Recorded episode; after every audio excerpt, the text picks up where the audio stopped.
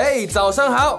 我们都知道啊，创业要成功，好产品可以说是绝对的重要啊。那么今天呢，我们就来谈谈到底怎样才是好产品，什么才是好产品呢？我们来先看看这个“好”字。所谓的好啊，它的重点呢，不是在于绝对，而是相对。什么意思呢？就是还要有所比较。也就是说，这个好不是你自己说的，也不是你自己觉得的，而是你的产品超越顾客的预期，比顾客原本用的产品还要好，那就可以成为好产品了。那么相反的，比他预期的坏，或者是比他用过的还差，那就是坏产品了。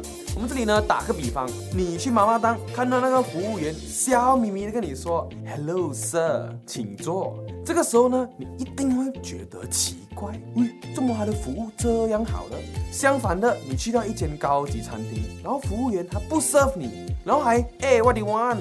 你一定会很生气。看到吗？在妈妈当，因为你没有预期她会有很好的服务；在高级餐厅，你预期她应该要有好的服务。所以当她只是普普通通的时候，你就会觉得服务不好。那么我们应该要怎么做呢？用比较来观察你的同行或者竞争对手到底怎么做，然后在某个细节上做得比较好，超出客户的预期，那就可以让客户认可。